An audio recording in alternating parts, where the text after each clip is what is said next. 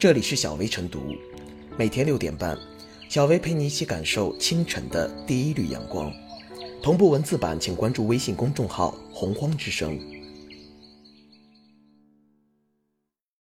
本期导言：这段时间，杭州不少中小学校园内出现了小鸡、小鸭、小鸟、小马等可爱的小动物，成为学生们关注的焦点。经记者走访后了解，原来这是当地生命教育的产物。其中又以孵小鸡最为流行，而且孵小鸡不仅出现在了校园里，还被孩子们带到了家里。于是，家长们纷纷在朋友圈晒出了自己的快乐与烦恼。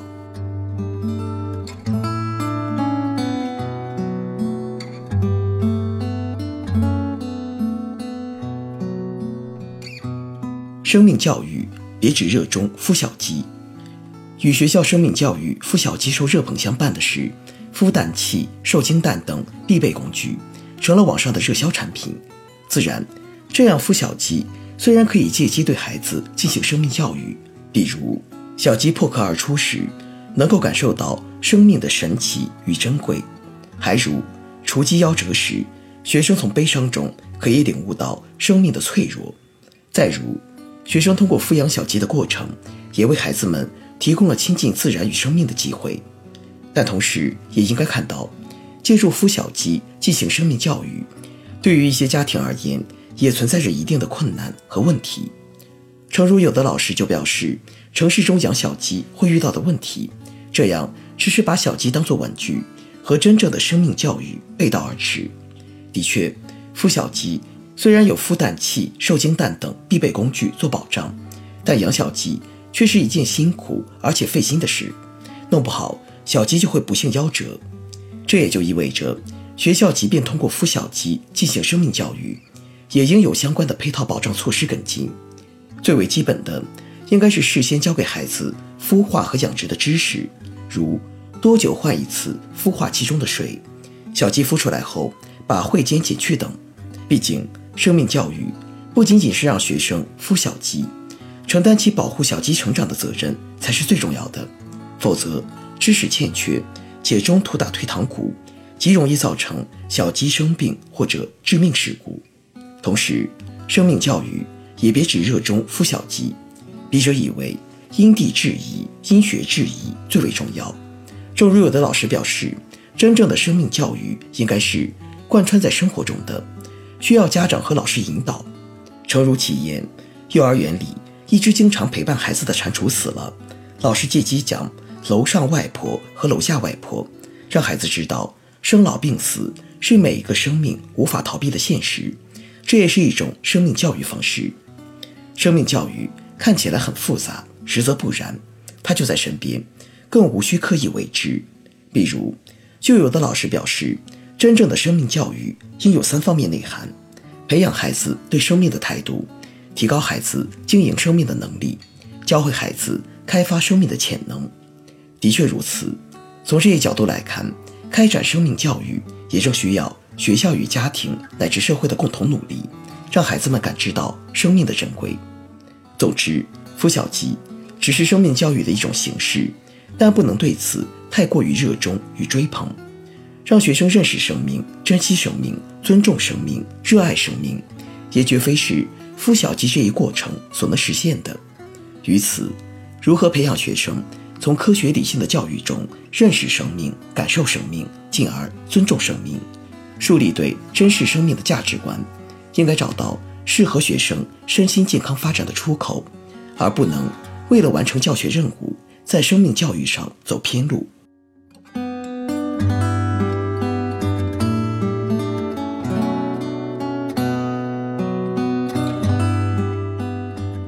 生命教育不仅仅是孵小鸡，可以说，生命教育是当下学校教育体系中相对薄弱的一环。孩子年幼的阶段，让他们亲身体会生命的诞生与成长，见证生命的美好与奇迹，的确对滋养心灵、培育品性有着不可替代的作用。这相对于以往的单纯说教、耳提面命，乃至于现代化技术下的种种教学手段，都有着天然的优势。但从实践中看，看似低门槛的生命教育，实际上并不像孵小鸡这么简单。比如，有动物会出现难产、疾病、死亡，孩子并没有做好足够的心理准备。由于缺乏必要的饲养和生理知识，小动物们在爱的呵护下纷纷夭折，课程也无法持续进行，或者带回家请缺乏经验的父母饲养，结果造成了环境破坏、噪音扰邻等诸多麻烦。人们似乎并没有完全意识到这是一门怎样的课程。一方面，它需要必备的课程规划和统筹。以家长饲养为例，虽然可以满足孩子的好奇心、关爱心，但手忙脚乱的年轻父母甚至不会给出生的幼雏洗澡，正常的生活规律被打破，生命教育成了他们难言的负担。另一方面，孩子并不具备专业素养，比如在喂养过程中。涉及用水用电，有些情况下还会在河流边活动。年幼的孩子不具备安全意识，可能把自己暴露于某些风险中。部分学校会请孩子亲手打造鸡舍，这本是一个动手劳动的好机会，但由于得不到专业的指导，只能变成浮皮潦草的花架子。而且，从法治的角度看，饲养小动物还需遵循一定的行为规范和边界意识。并非是桩一时兴起的游戏。当然，最为重要的还是心理教育。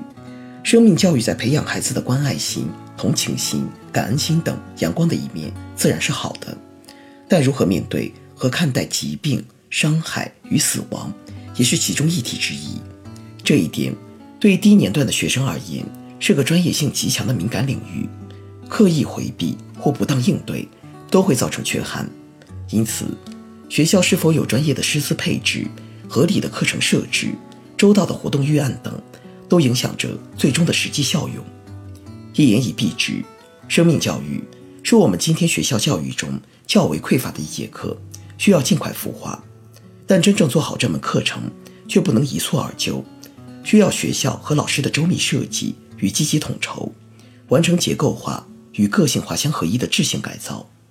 可以说。真正优质的生命教育，对不同的孩子而言，几乎都是私人定制的。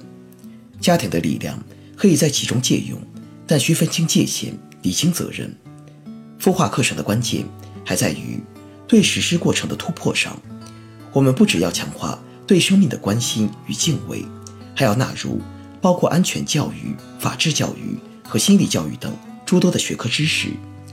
只有在多学科框架内。用尽可能专业且成熟的课程管理方式，理性实施课程，孩子才能在轻松的氛围中体会到内涵丰富的课程意蕴，直至接受人生中不可多得的生命洗礼。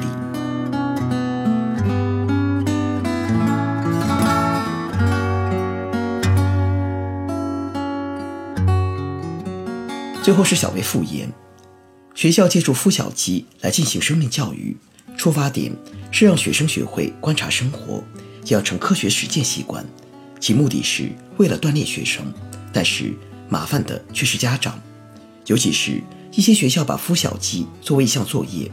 没有事先教给孩子孵化和养殖的知识，以及在城市中养小鸡会遇到的困境，这样只是把小鸡当做了玩具，和真正的生命教育背道而驰。